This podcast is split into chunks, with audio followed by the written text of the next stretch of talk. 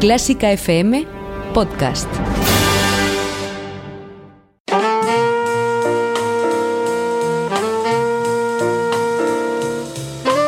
Con el jazz hemos topado. Con Carlos López.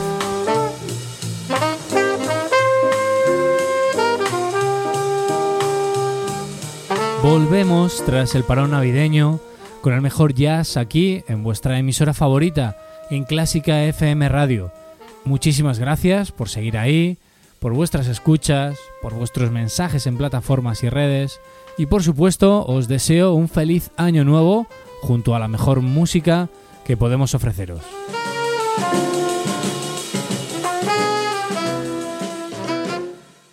Jazz con cuerdas, con orquesta sinfónica, es lo que nos deparará el primer programa de este 2019, desde lo más clásico hasta lo más sofisticado. En breve, vamos con ello.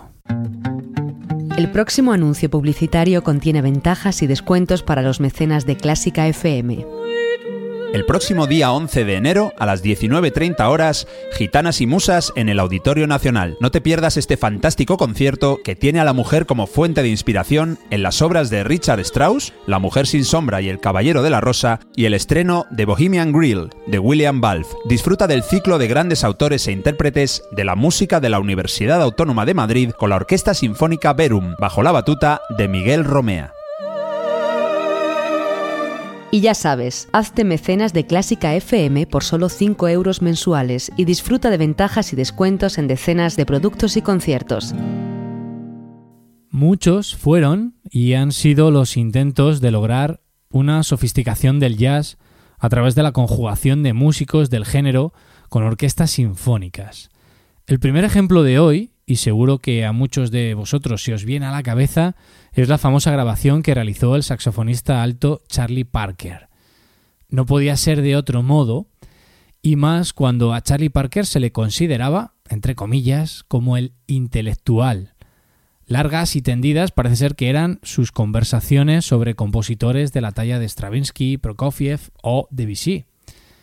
Nos vamos al año 1950, donde bajo la supervisión de Norman Granz, Parker graba una serie de temas con un acompañamiento orquestal que marcó un rumbo inesperado, pero también es cierto que fueron grabaciones que no son del gusto de todos. A mí, personalmente, me parecen brillantes y me inclino hacia la opinión que os voy a poner del saxofonista Branford Marsalis, que lo explica con más detalle.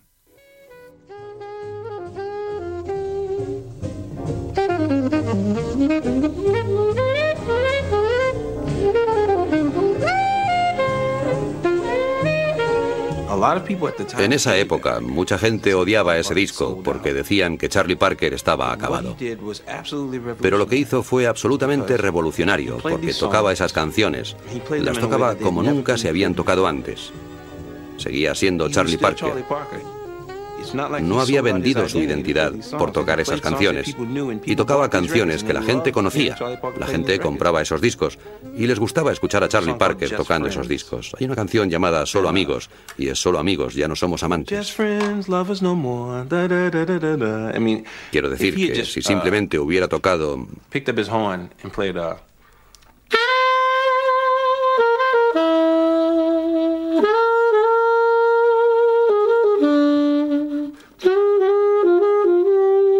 Entonces creo que hubieran tenido razón, pero lo tocaba así.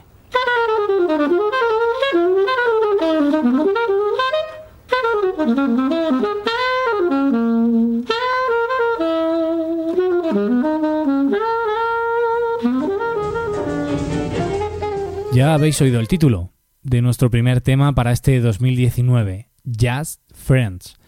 Charlie Parker with Strings.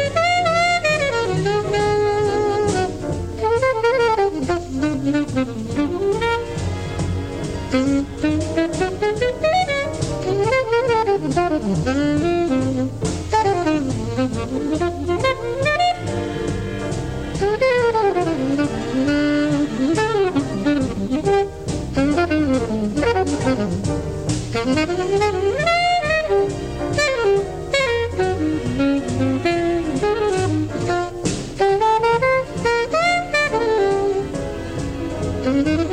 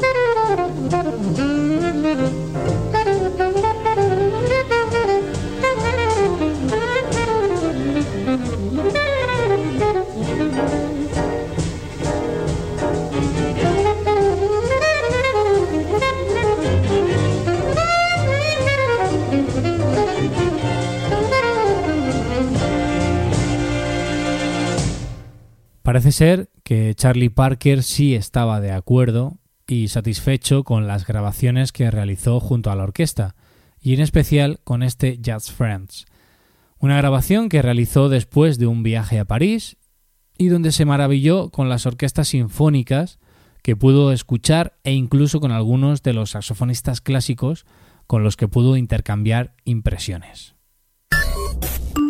Si estás escuchando Clásica FM ahora, nos interesa lo que estás pensando. Cuéntanoslo con una nota de voz en el 722-254-197. 722-254-197.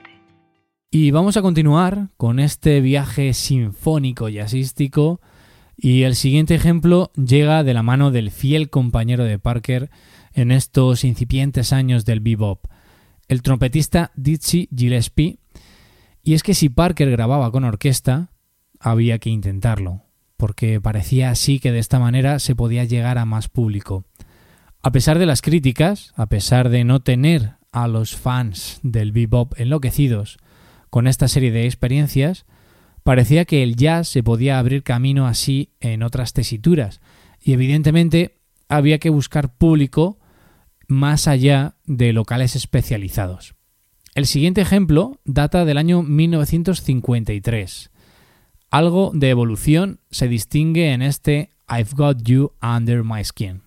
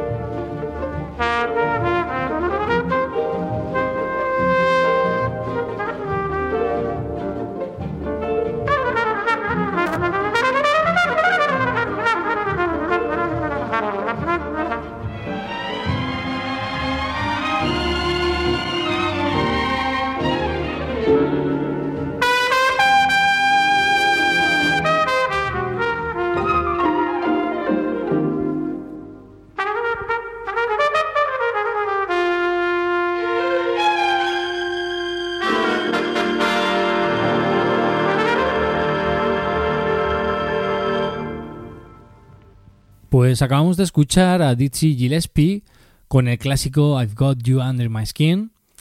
Hasta ahora eh, hemos escuchado dos ejemplos de los años 50 y en ellos eh, más bien parece que la orquesta se adapta a la formación de cuarteto o quinteto típica del jazz y su labor mm, es complementar y hacer el sonido de acompañamiento eh, al solista pues de una manera diferente. Síguenos en Twitter en arroba clásica FM Radio. Arroba clásica FM Radio. Los ejemplos que nos quedan a partir de ahora están muy alejados de lo que acabamos de escuchar. Están muy lejos de lo que fueron estos primeros intentos de sofisticar el jazz o de acercarlo a la música clásica. Y son precisamente también un saxofonista y un trompetista nuestros siguientes protagonistas. El primero de ellos, James Carter, una fiera, nacido en el año 1969, cumplirá 50 años en este año que acabamos de estrenar, podemos decir que ha sido un niño prodigio, ya que a los 16 años ya salía de gira, en aquella época trabajó con Winton Marsalis, y fue la estrella de una ópera para saxofón de Julius Hanfield titulada Long Tongues, Lenguas Largas, por lo que no es de extrañar que grabe e interprete composiciones como la siguiente.